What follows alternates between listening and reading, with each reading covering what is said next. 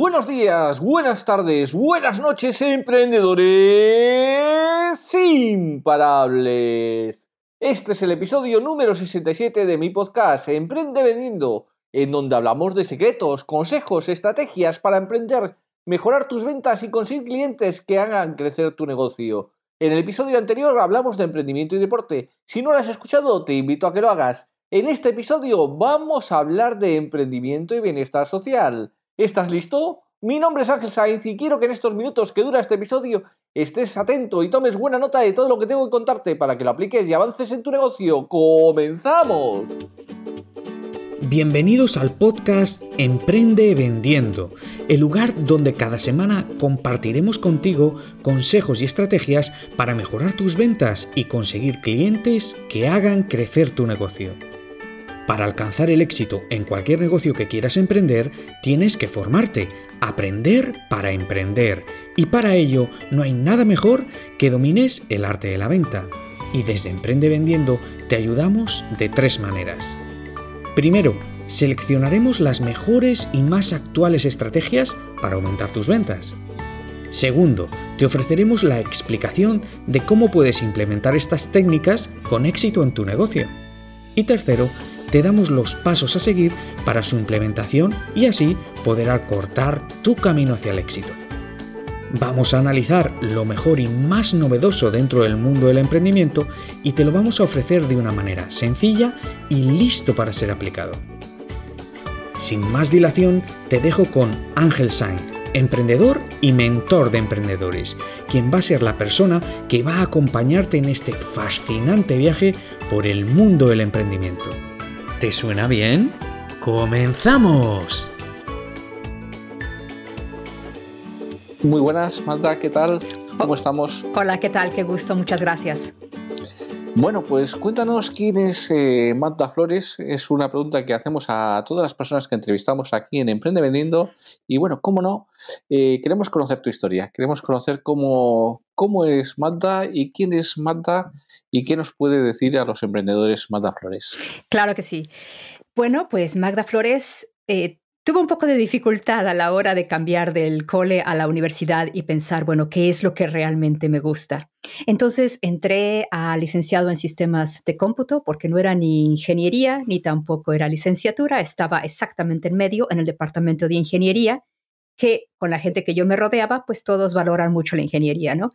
Y a la hora de hacer redes, eh, porque era todo en, ordenadores, en satelitales, etcétera, etcétera, me doy cuenta que realmente todo lo que es codificación, pues no es lo mío. Era más bien la parte de diseño y de finanzas y me especialicé en finanzas y conseguí hacer mi experiencia laboral con Nacional Financiera soy mexicana, entonces con Nacional Financiera de México, y de lo que esto se trataba era hacer un modelo matemático que ayudaba a hacer los proyectos de concesión para que eh, optimizáramos cuál iba a ser el coste del usuario a la hora de comprar su agua.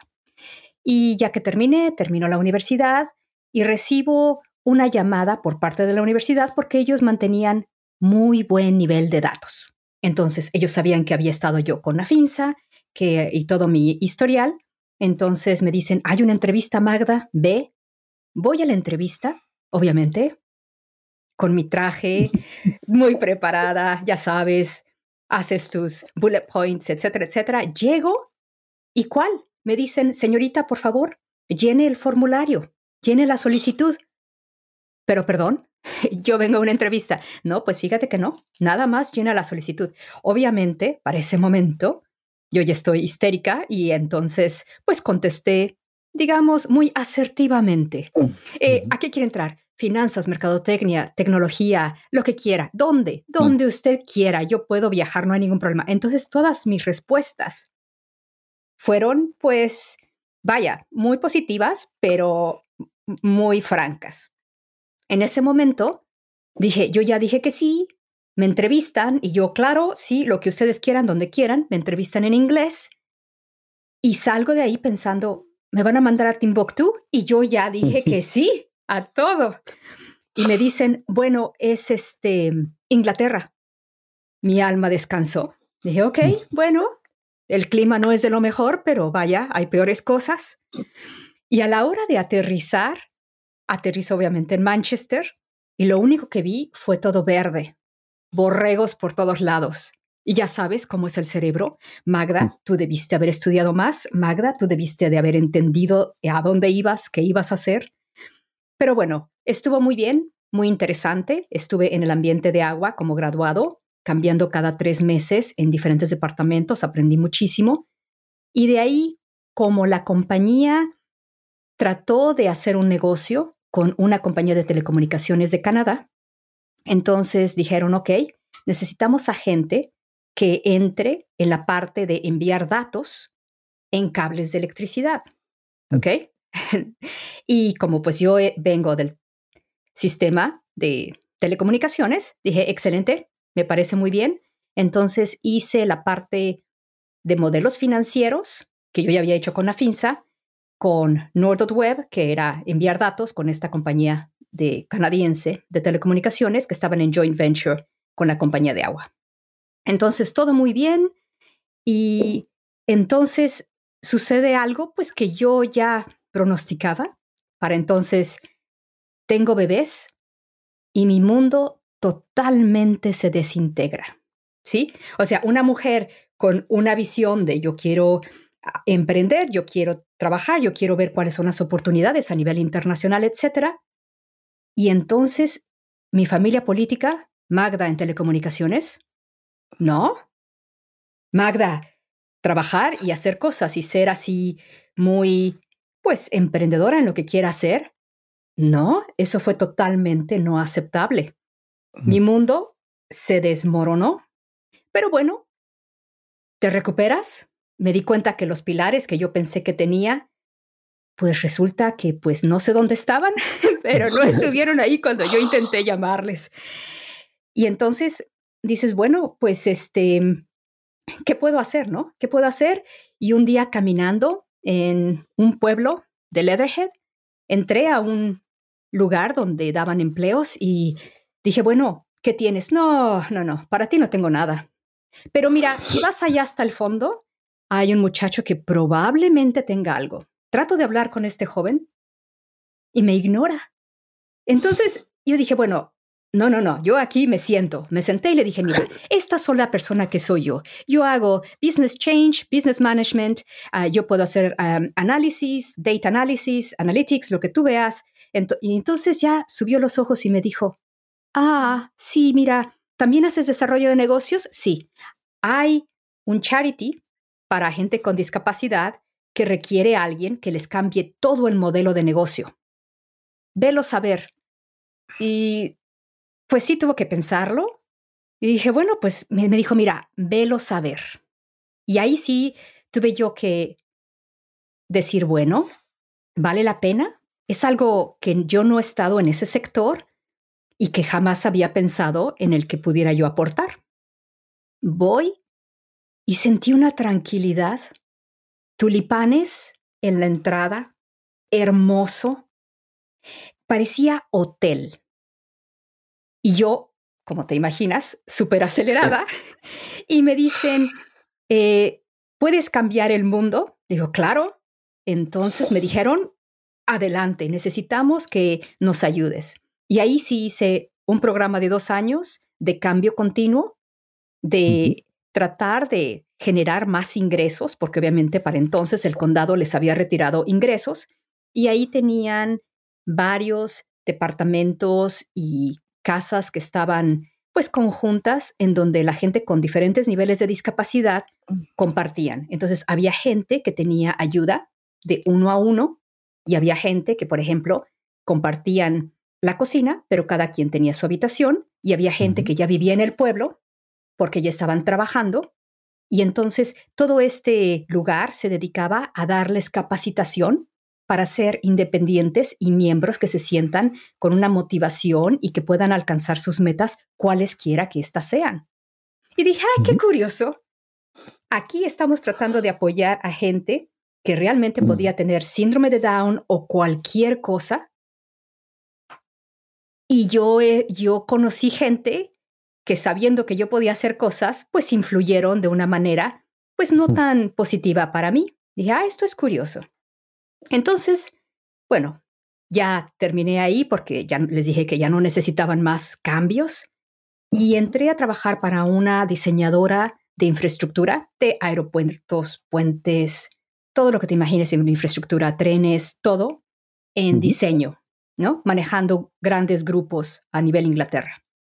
Y tuve la super oportunidad de llevar talleres a nivel global, porque en ese momento la compañía de volverse inglesa, que también tenía otros, otras áreas, era, bueno, es internacional, pero era geográficamente por país, de repente deciden volverse globales. Entonces, ahora en vez de ser carreteras de Inglaterra o carreteras de Estados Unidos o carreteras de Argentina, ahora resulta que eran carreteras globales.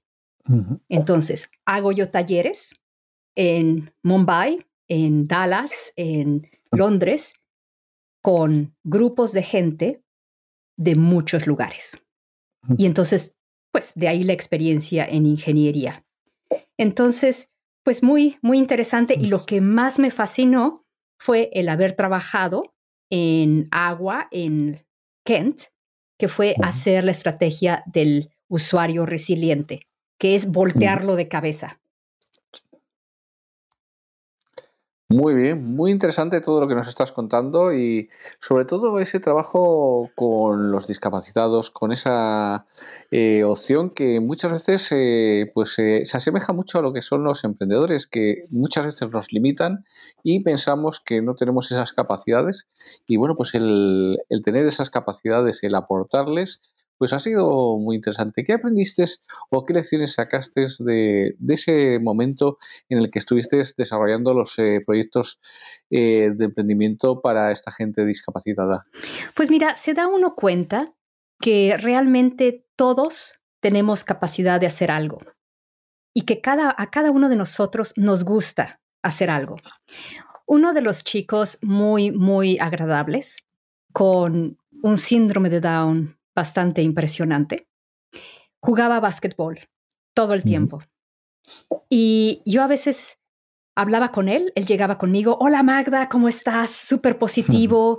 Y yo lo veía y decía, bueno, ¿y qué vas a hacer? Ah, bueno, es que yo eh, pronto tengo que viajar, tengo que ver a mis papás, nos vamos a ver en Australia. Entonces, pues me picó la curiosidad y hablé con algunos de sus maestros y dije, bueno, a ver, ¿qué sucede con, con esta persona? Y me dicen, es que sus papás le ponen a una persona que sea su coach para hacer ejercicio porque con la discapacidad que él tiene, él tiende a subir mucho de peso. Entonces hay que hacer que, que haga ejercicio. Y lo otro, le digo, pero tiene muchísima confianza en sí mismo que yo no veo en gente con un IQ de diferente nivel. Y me dicen, bueno, lo que sucede es que, pues, sus papás realmente han hecho mucho y la gente que lo apoya, lo apoyan de muchas maneras y le dicen, oye, tú necesitas viajar. Nosotros trabajamos y tenemos mucho que hacer, pero nos encantaría verte en Australia o en Francia. Y pues aquí está tu boleto y ok, obviamente no lo van a desamparar. Siempre iba con alguien eh, que lo dejaba en el avión, etcétera, etcétera, pero que sí le dan la seguridad en sí mismo de seguir adelante. Entonces, dice uno, bueno, a veces es súper importante el poder apoyarnos y si no encontramos quien nos apoye, como en mi caso, pues hay que pagar por ese apoyo, ¿no? Muy, muy interesante. Y bueno, en tu caso, ¿cómo ha sido la evolución a emprender desde pues, una persona que ha estado en empresas a eh, tu emprendimiento propio? Porque hemos visto cómo has apoyado a emprendedores, pero ¿cómo has ido desarrollando el proyecto Bienestar Urbano? Bueno, Coméntanos un poco y cuáles han sido también las mayores dificultades que has tenido en el tema de, desarrollar un proyecto que siempre eh, tenemos los emprendedores, siempre tenemos alguna dificultad y bueno, pues vamos a conocer qué dificultades has tenido y cómo las has resuelto. Sí, fíjate que siempre eh, mi cerebro me ha mandado muchísimas ideas de emprendimiento y que tal vez por la gente con la que yo me rodeé, no, nunca hubo ningún apoyo. Entonces dije, no, pues entonces mi idea está mal, esa idea no va a funcionar. Y todas las descarté. Hasta que llegó un momento en el que cuando estuve yo trabajando en la eh, resiliencia de la, en la compañía de agua en Kent, dije yo, wow, esto sí lo disfruto. Y esto es consultoría total. Además, es tratar de entender lo que la gente necesita desde el punto de vista comunidad. Y en ese momento dije yo, bueno, ahora no tengo excusas, ahora ya no tengo excusas de que no tengo quien me apoye, porque ya la familia cuando menos no interfiere, eso ya es una súper ganancia. Ah, en ese momento yo ya había conseguido financieramente lo que yo necesitaba y había apoyado a mis hijos como yo quería. Y entonces dije, a ver, vamos a ver. Así como tomas cualquier proyecto, cualquier proyecto de consultoría en toda tu vida, ¿cuál es el toolkit y el portafolio que tienes, Magda? Dije, bueno, ¿qué es lo que más me encanta? Viajar es lo que más me gusta. Ok, bueno, con eso mm, no es suficiente, ¿ok? Ahora, ¿qué, más tengo? Bueno, tengo el conocimiento de infraestructura en muchos lugares, porque también hice otras cosas, incluyendo este, concesiones en, en otros países. Y la otra, entiendo que hay veces que puede haber interferencia y eso puede ayudar, tiene que ayudar de alguna manera, hay que volverlo positivo. Entonces, dije, bueno, si lo analizo, entonces, ¿qué puedo hacer? Dije, bueno, ¿qué pasa cuando yo viajo? Veo comunidades, algunas, que realmente prosperan y otras que no prosperan. ¿A qué se debe eso? Entonces, desde el punto de vista de ingeniería, yo te puedo decir, bueno, es que hay parques, hay lagos, sí hay transporte y en un momento dado están todos los servicios públicos que nos apoyan y hay edificios virtuales o físicos. Pero, ¿qué tal la otra parte? La parte de cómo interactuamos en esos espacios. Y entonces, al, unir cómo interactuamos, ya sea la disponibilidad económica o la disponibilidad de tomar decisiones, que en mi caso se sintió un poco restringida, dije, bueno, si yo experimenté eso, probablemente otra gente también lo experimenta o es mi cerebro. A ver. ¿qué pasa? Tal vez es mi emoción. Entonces vamos a analizarlo y vamos a ponernos a estudiar para ver si esto de problemas de género o problemas de seguridad o problemas de este tipo se ven en otros lugares y cómo afecta a la, salud mental y a la salud física. Y entonces a la hora de poner todo esto, pues realmente creó un mapa y me ayudó a hacer lo que es bienestar urbano y ponerlo en un ambiente como un parámetro, parámetros como un índice. Y este índice, entonces, al platicarlo una vez con un instituto de agua, me dicen, oye, ¿por qué no te haces un curso? Entonces dije, perfecto. Y en ese momento empecé con el curso, empecé con podcasts y dije, mm. hasta aquí dejo yo el lado corporativo y realmente escucho a mi yo interno y escucho qué es lo que realmente necesito y lo que necesito es emprender y es lo que estoy haciendo.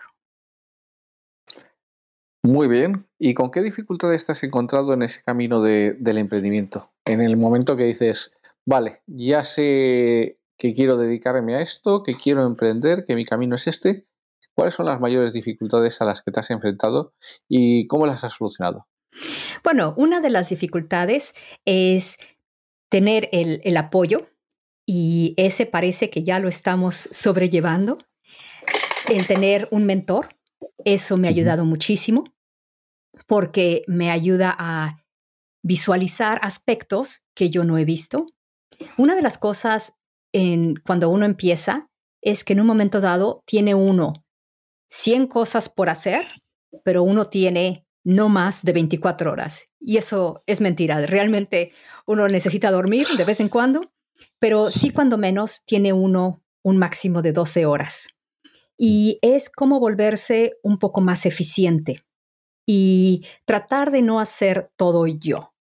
Tengo una persona que me apoya con las partes gráficas, que me apoya, porque yo empecé haciendo el curso, el contenido sola, y después tuve apoyo de, de mi esposo, y cuando empecé a subir todo a la plataforma, te das cuenta que requería pues más esfuerzo, entonces ya tuve a alguien que me apoyara y es el manejo de recursos. Ahora, obviamente, estando en un corporativo, pues yo nada más digo, necesito dos ingenieros industriales, dos estructuristas, tres geógrafos, eh, también necesito alguien que me apoye con las comunicaciones. No hay problema, tienes un, un equipo de 20, 30 personas o más, dependiendo de lo que se requiera, ¿no? Y cuando trabajas con eh, otras compañías, aparte tienes socios, tienes diferentes entradas de información y entradas de recursos.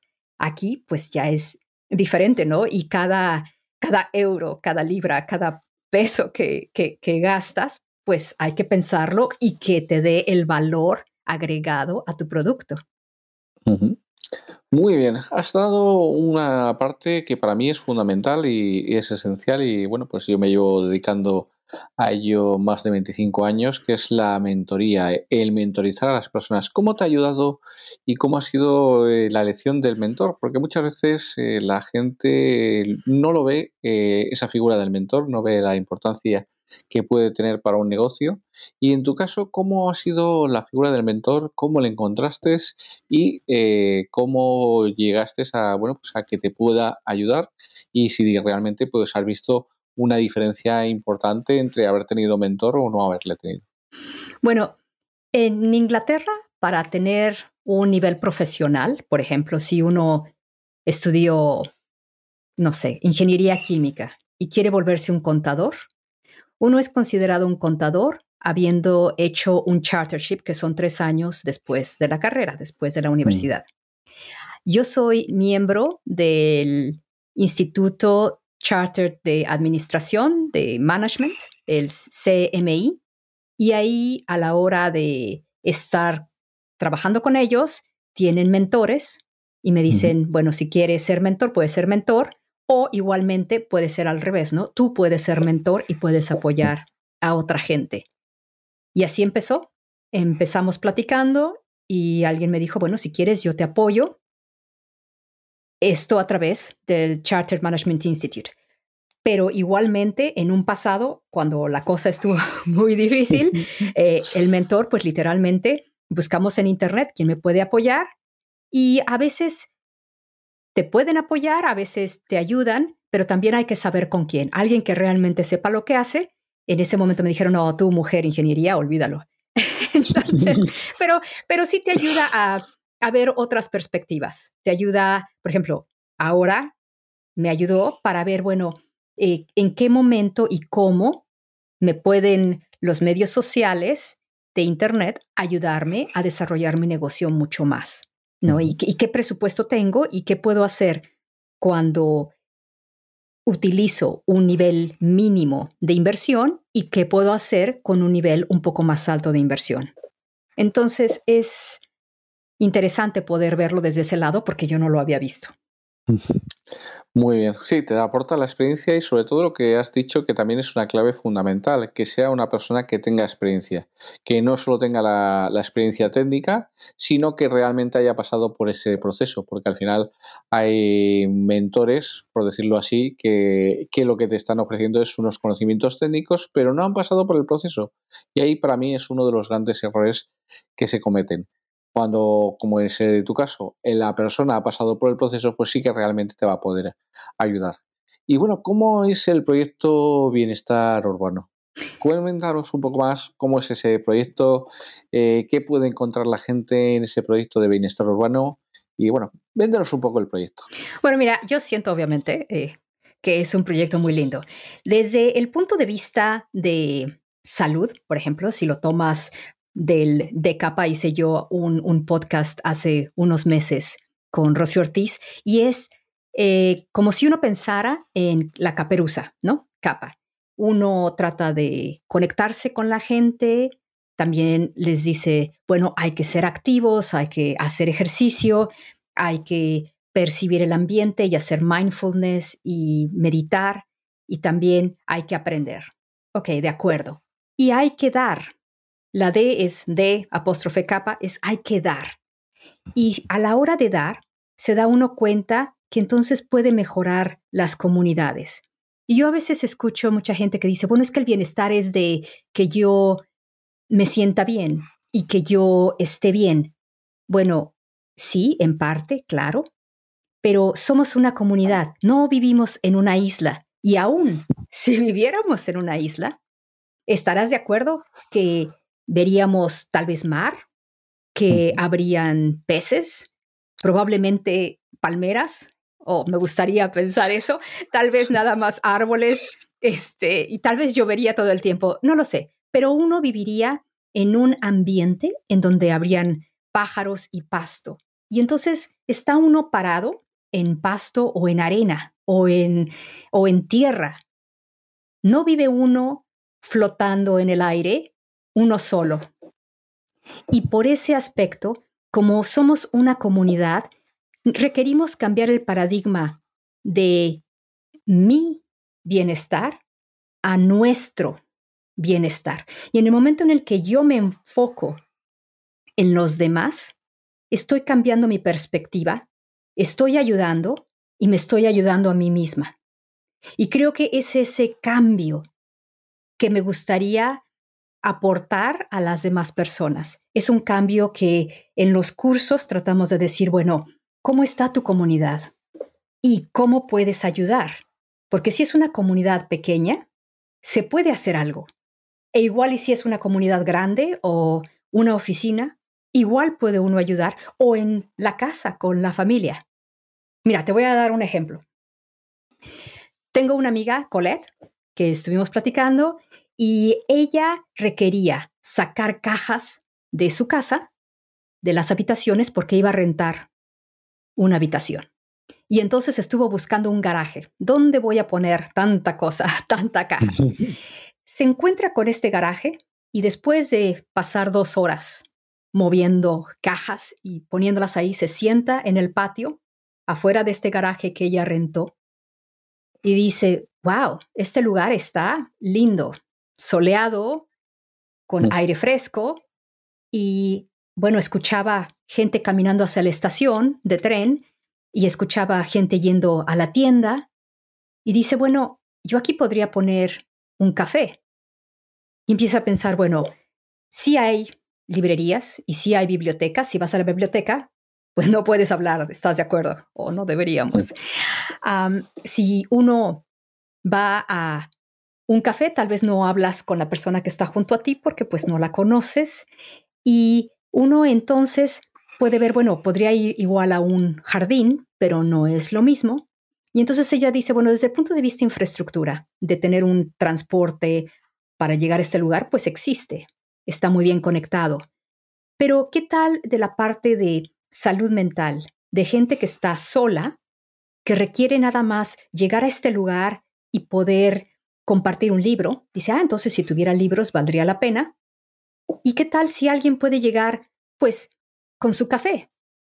Tenga o no la capacidad económica de comprarse un café, tal vez le gusta llevar su café o su botella de vino o sus quesos. ¿Sí? Entonces, ¿por qué no reunirse en este lugar a trabajar, a charlar? Y la gente platica con Colette. Es mm. un poco de empatía.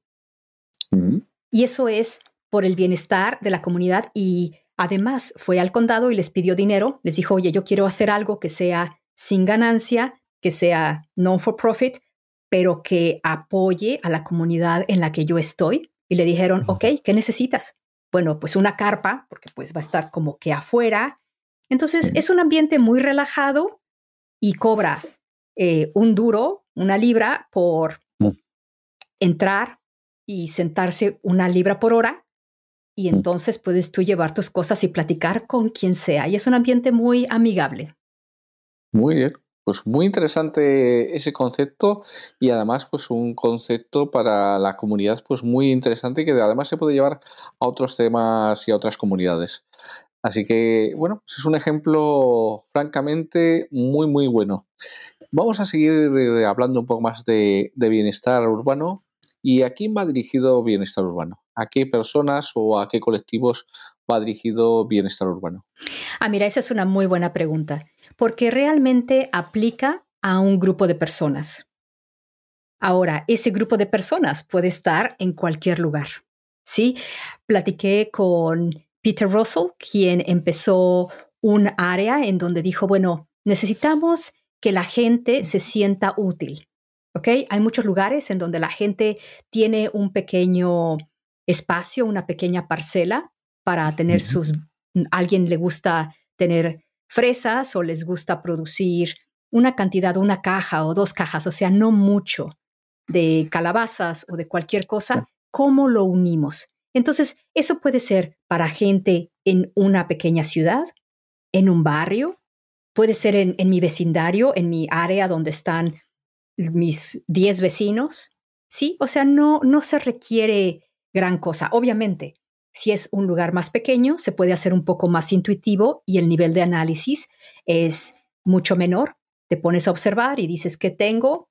Y eh, lo que permite el parámetro, la flor de Urban Wellbeing Solutions, que es la compañía que, establecí, si lo ves en el, en el website, es una flor en donde ves las cinco interacciones y obviamente los cinco espacios. Y dices, bueno, de aquí, cuáles sí tengo, cuáles no tengo y cuál creo que necesito. Entonces lo puedes hacer así, muy analítico, pero sin mayor necesidad. Obviamente, si uno quiere hacerlo ya para un barrio un poco más grande o con mayor nivel de complejidad, puede uno decir, oye Magda, échame la mano, aquí yo veo esto, pero realmente no entiendo cuáles son los análisis que se puede hacer, por ejemplo, para el nivel de transporte o para el nivel de salud económica. ¿Cómo vemos esa sustentabilidad económica? Entonces, puede uno entrar a los cursos, y decir, bueno, ok, tenemos estos parámetros y ya tratar de desarrollarlo. De hecho, lo que hicimos fue que nos asociamos con el Chartered Institute of Water and Environmental Management, CWEM, con C de casa.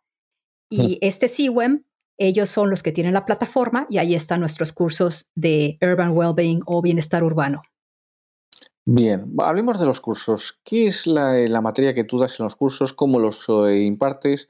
¿Los impartes a través de vídeos, a través de, charlas, digamos, online? ¿O das cursos presenciales? Un poco cómo, cómo lo estás desarrollando. Bueno, en este momento no son cursos presenciales. Uno puede accesar el curso y básicamente tienes cuatro meses para hacer el curso, que es de ocho horas, y lo puedes hacer en cualquier momento. Tenemos dentro de la plataforma un forum en el cual haces alguna pregunta o haces algún comentario y obviamente como instructor te comentamos y te decimos que, cuál es nuestra opinión. Lo que sí quisimos hacer es, como es algo muy práctico, era poner case studies. Y estos case studies nos ayudan a analizar diferentes puntos para que entonces la persona vaya de un punto A a un punto B y entregan los case studies y nosotros damos la respuesta que de la forma de la que lo hemos evaluado y tenemos una conversación uno a uno en cierto momento que se determine con, con la persona.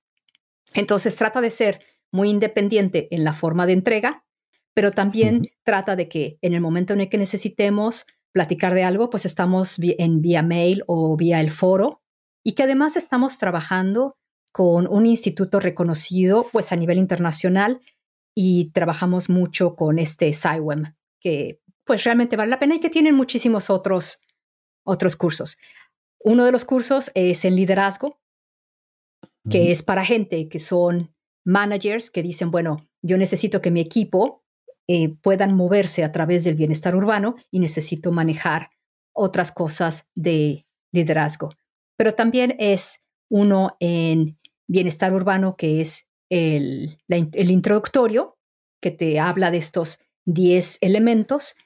También otro que te habla ya en la práctica, que es acerca de los parámetros, de dónde vienen y cómo se pueden manejar. Y que lo que estamos tratando es, no estamos tratando de crear nueva ciencia, estamos tratando de decir, bueno, ¿dónde puedes encontrar parte de esa información? Porque la información ya existe. Estadísticas tenemos miles por donde tú quieras. Entonces, vamos a utilizar las estadísticas que ya existen y si requerimos hacer un análisis, bueno, lo hacemos aparte de lo que ya se tiene, pero la información que tenemos a nivel nacional, a nivel internacional, es realmente extensa. Y nosotros ayudamos a que toda esa información se analice de una forma pues más amigable y que se pueda hacer con menor número de recursos. Porque de lo que se trata es de ser, de hacer bienestar para los demás. No se trata de complicar la existencia de nadie. Muy bien. ¿Y ese material que tú aportas en el curso, lo aportas a través de texto, de vídeos, es interactivo? Coméntanos un poco cómo, cómo es el, curso por dentro. Ah, es totalmente interactivo porque se hace en una plataforma en la que, por ejemplo, puedes tener tarjetas y las puedes intercambiar. Eh, como te digo, tenemos también los case studies, tenemos grupos de discusión, tenemos audio entonces, y muchas fotografías. Entonces, se trata de que sean como cápsulas pequeñas para que sea más como microlearning, como un, aprendizaje que sea interactivo, porque en el momento en el que la persona no le, no le pica en algún momento a la pantalla o al celular, dependiendo de dónde lo esté usando, o a la computadora, al ordenador, pues resulta que a veces la gente se aburre. Y hoy, hoy en día todo es un poco más por desgracia o por fortuna, no lo sé, más acerca de el entretenimiento. Entonces, aunque no estamos tratando de entretener a mayor grado, pues sí tiene que ser algo ameno y que puedan poner en práctica, ¿no? Entonces tenemos gente de, de medio ambiente, tenemos gente que está trabajando en el área de agua, en el área de infraestructura, pero igualmente en el área de planeación urbana de los diferentes organismos gubernamentales o privados también cuando son consultorías. Entonces, realmente tiene una aplicación muy vasta. Muy interesante. Y ahora coméntanos, eh, porque esto va unido también a un podcast. Coméntanos cómo empezaste ese podcast, cómo salió la idea de hacer un podcast y bueno, un poquito cómo lo has ido desarrollando. Sí, mira, la idea del podcast era porque yo dije, bueno, voy a escribir un libro. Y después dije, realmente tengo ganas de escribir un libro. Lo que realmente tenía ganas era de platicar con gente. Entonces, dentro de estos 10 parámetros que tenemos, de las cinco interacciones y los cinco espacios, me, me puse a pensar, bueno, de acuerdo, ¿qué áreas son interesantes y en qué áreas hay una, pues, un caos o un choque, ¿sí? Que tenemos y que además la otra cosa es tenemos gente en una parte del mundo que está experimentando algo, que está aprendiendo, pero tenemos gente en la otra parte del mundo que no está aprendiendo. Y no está aprendiendo porque no tiene acceso a esa información. Y lo digo particularmente pensando en la gente en América Latina.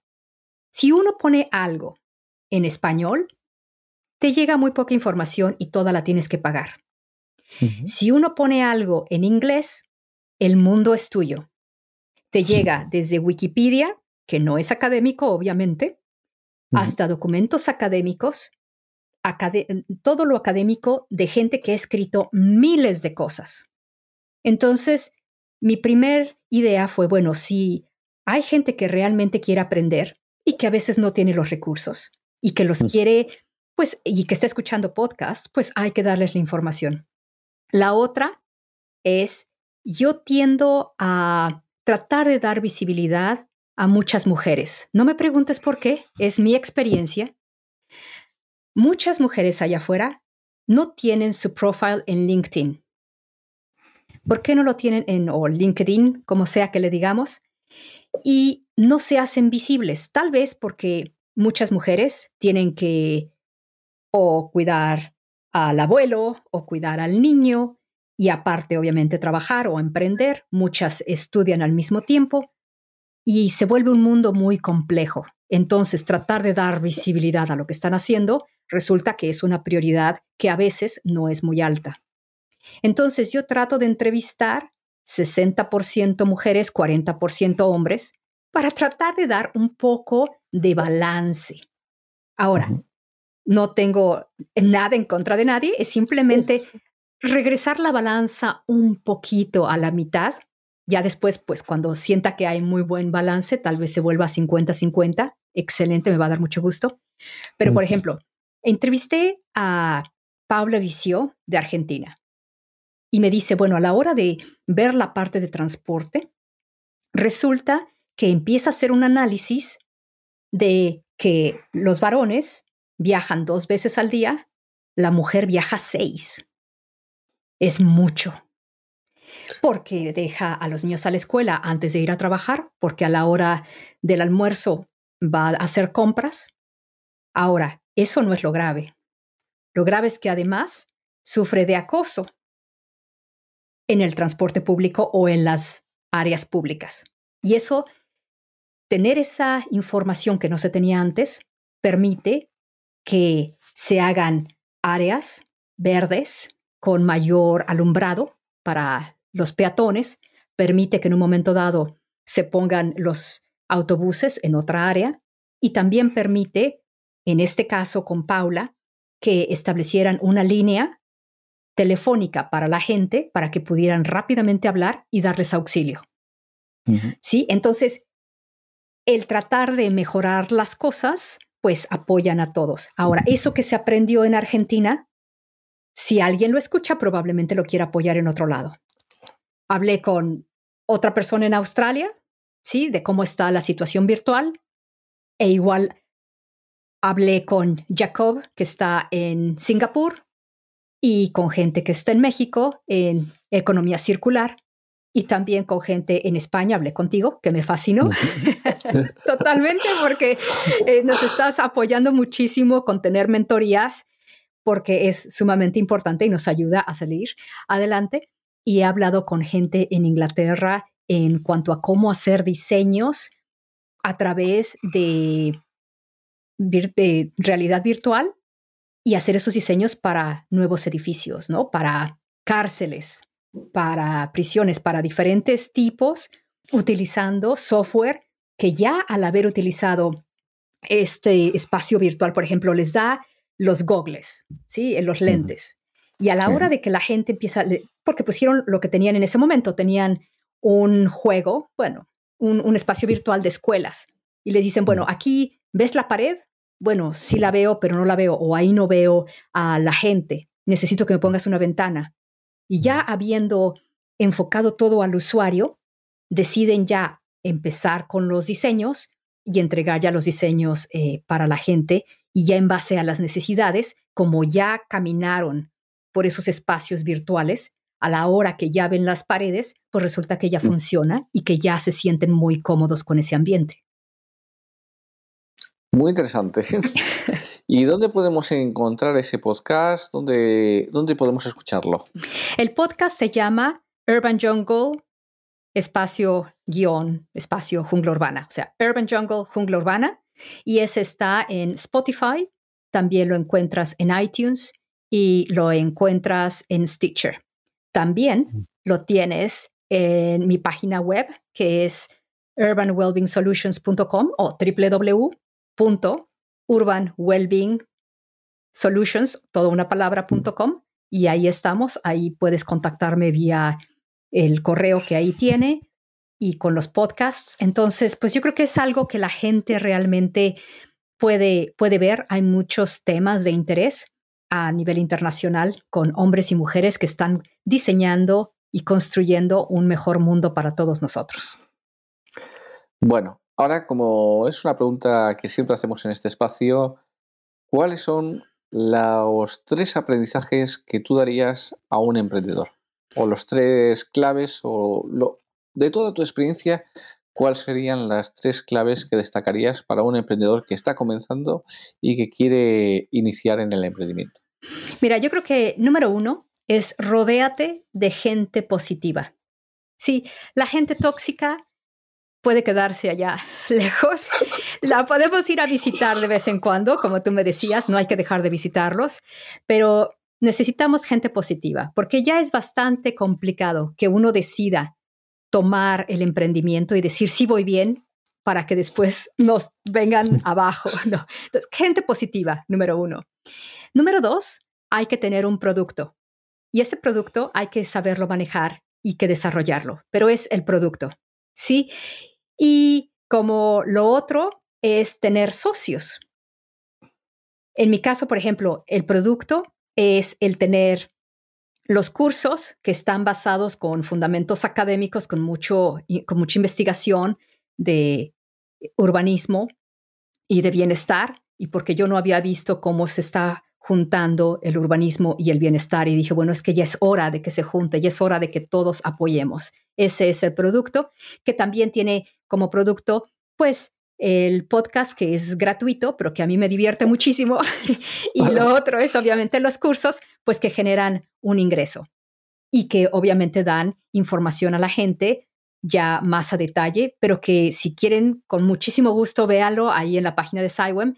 Y SciWem, que es la plataforma que realmente es muy importante, que es muy profesional, pero que, requerimos posicionarnos con un socio que realmente sepa lo que está haciendo y que sea de valor a nivel del que queremos nosotros trabajar. No tiene caso estar con un socio, pues que nos cae muy bien o que es muy amigo, porque amigos tengo muchos, pero vaya, a veces una amistad no es lo mejor para, para una sociedad. Una sociedad es algo que nos complementa y algo que nos ayuda a mejorar.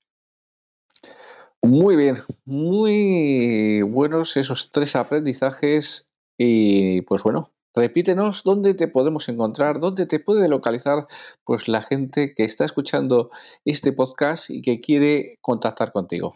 Claro que sí, mi dirección de correo es urbanwsolutions at gmail.com y esa es la dirección de mail. También me puedes encontrar en lo que es la compañía, que es www y todo una palabra, urbanwellbeingsolutions.com y también a través del podcast que es Jungla Urbana, o más bien al revés, Urban Jungle, Jungla Urbana. Y hago un podcast en español y luego un podcast en inglés. Y lo encuentras en Spotify, Stitcher, iTunes y en el website de la compañía. Bueno, pues muchísimas gracias por estar aquí, por habernos prestado estos minutos de esta charla tan interesante. Eh, creo que ha sido muy interesante para todos los emprendedores. Agradecerte el que hayas estado. Y bueno, pues quieres decir unas últimas palabras. Pues simplemente que es hora de cambiar el paradigma, que es más allá de mi bienestar, es nuestro bienestar. Y la pregunta clave, ¿qué puedes hacer para mejorar la comunidad en la que tú estás? Para mejorar el bienestar en donde estás, el bienestar urbano. Es sumamente importante para todos. Entonces, decide. Y si tienes alguna idea, por favor, contáctame porque me encantaría saber cuál es tu proyecto. Bueno, Manda, pues muchísimas gracias una vez más y para todos nos escuchamos en el próximo podcast de Emprende Vendiendo.